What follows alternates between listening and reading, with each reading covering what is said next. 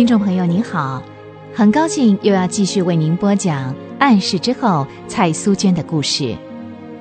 上一回我们说到，上海租界沦陷以后，租界里的外国人都预料有不自由的一天。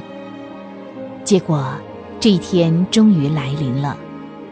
李曼玛丽接到了日本兵的传票，通知他在五天之内到集中营报道。苏娟和李曼玛丽都知道，一进了集中营，就不知道何年何月才能见面。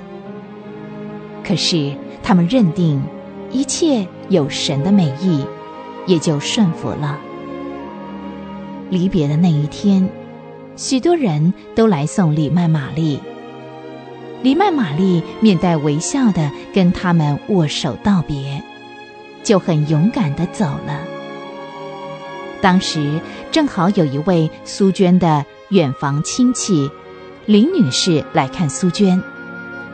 林女士看到这离别的场面，很惊讶，也很受感动。这位林女士是前清两广总督林则徐的后代。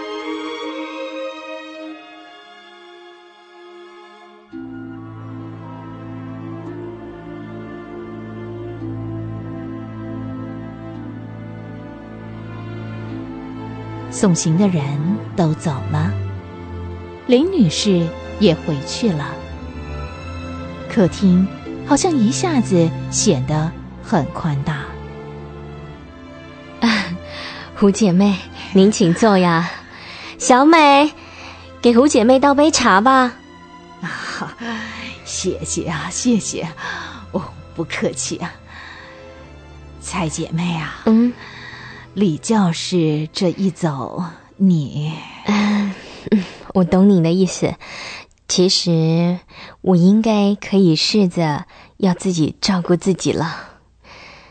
我常想，这说不定就是神要我学习独自靠他过日子的开始呢。每一个人都要学习刚强嘛。哦，呃，蔡姐妹啊，嗯。刚才那位林女士是您的亲戚啊？哦，她是福州人，嗯，是一位远房的亲戚。记得小时候我们常在一块念佛，一块烧香拜佛呢。有一次啊，我们两个人还偷偷的许愿，一辈子要当尼姑呢。哎呀，小孩子，什么也不懂。就是爱瞎想啊，瞎说。呃，上午啊，我看到她的时候，我还以为她是哪个教会的姐妹呢。哦，后来呀，当她问我，像她那样的人是不是也可以信耶稣啊，我才晓得她不是基督徒。哎，我也觉得这是今天最大的收获吧。我一定要把这件事告诉干妈。他如果知道林女士也愿意信主了，不晓得有多开心呢。嗯，哎，那以前那位林女士她常来吗？没有，她不常来。她今天呢是专程来看我的。没想到，主就在这个时候得着了她。哦，刚才他告诉我，是您鼓励他来问我怎么信主的。啊，是这样的。当李教士啊跟您说再见的时候，他看到你们俩啊都显得那么镇定，而且还微笑呢。呃，这位林女士啊她就很惊讶，她就跟我这个同乡谈了。她说啊，她从来没有看到像李教士那样的人。怎么一个要被关进集中营里的人，不哭也不会晕倒，还笑得出来呢？哦，他还说了什么？啊，他就问我，李教士，汉宁身上的那份镇定、勇敢的力量是打哪来的？啊，他想知道为什么你在这种场合还有笑容？啊，我就告诉他了，是因为啊。你们内心有主耶稣，是主啊，供给你们的力量。他就问我，我是不是能够帮助他也信耶稣啊？呃，当时啊，我高兴极了。呃，可是呢，又怕不能给他什么具体的答复。呃，所以啊，我就告诉他，呃，去请教呃你就好了。呃，没想到他真的马上就找你谈这件事儿了。嗯，这就是他的个性，我了解。他做事一向是很爽快、很有决心的。哎，可惜当时。实在不容许我跟他多谈，嗯，只能对他解释罗马书第十章九到十两节的圣经。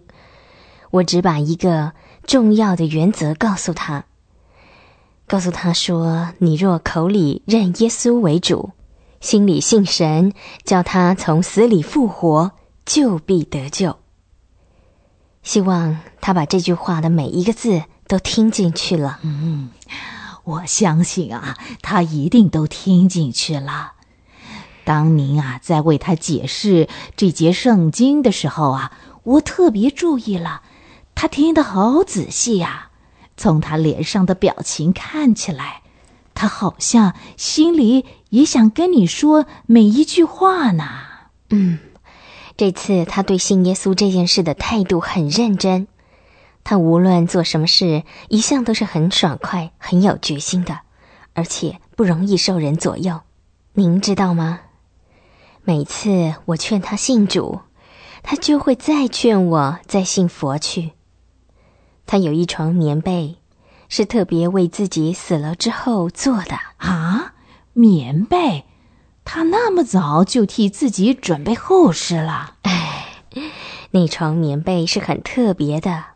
曾经过数百位以上的名和尚念过经呢。哦，他想啊，等他死了之后，躺在棺材里的时候，那棉被盖在他身上，就可以让他在来世投生做人呢。啊，有这种事儿啊？嗯，他一直相信和尚告诉他的每一句话。他有几副念珠，每颗珠子都是被他摸得亮亮的。谁呀？见了他那几串珠子，都会晓得他是一个道行很高的佛教徒。真的，他是一位少见虔诚的佛教徒呢。在佛教圈子里，很少人不认识他的。唉，主改变一个人，真奇妙，叫人不可思议呀！是啊，我也没想到。他会当着这么多的人面前站起来说那些话。要不是出于圣灵的感动，谁能改变他呢？嗯，他很勇敢，敢当着我们这么多的人面前宣布，他决定放弃佛教来接受耶稣做他个人的救主。不晓得这是不是出于他真正的心意啊？嗯。我也担心，他是出于一时的情感冲动呢，还是……所以当时我也没说什么，一切只有交托给主了。啊，胡姐妹啊，嗯，我们要好好的为他祷告，是求主赐给他能力。还记得吗？嗯，刚才他是这样宣布的，他是说。若是主也能够把这样的能力赐给他，让他也跟李教士和我一样的勇敢喜乐，那么他就放弃佛来接受耶稣做他的救主。嗯，我们要好好的为他祷告，盼望主啊也赐给他那样的能力。嗯。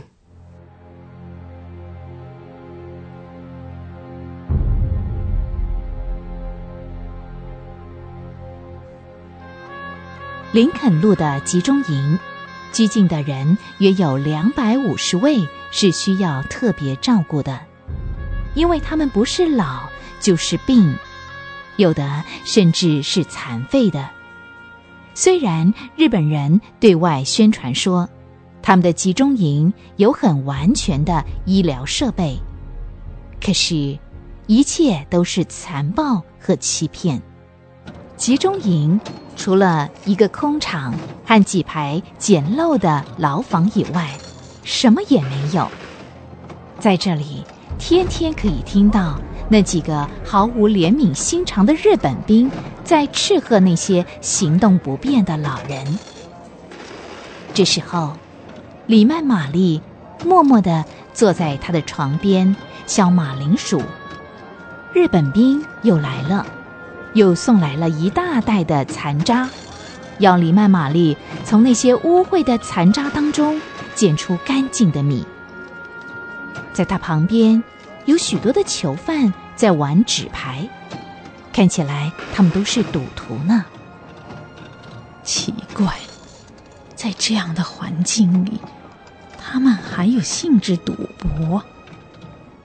说起来。也没有什么稀奇，集中营里有许多不同的国民，有不同的宗教信仰，也有不少无神论者，有穷的，有富有的，有老的，有少的。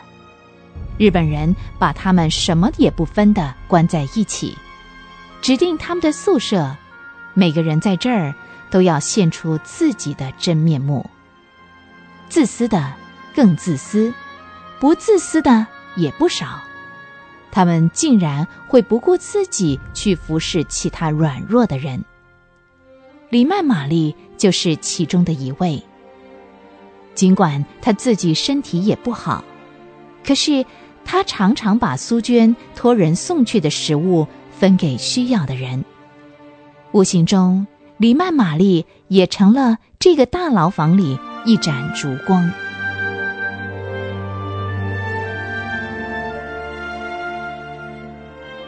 战争拆散了苏娟和李曼玛丽，却拆不散他们俩在竹里的情谊。以后他们会分别发生什么样的事情呢？欢迎您下回继续收听《暗示之后》蔡苏娟的故事。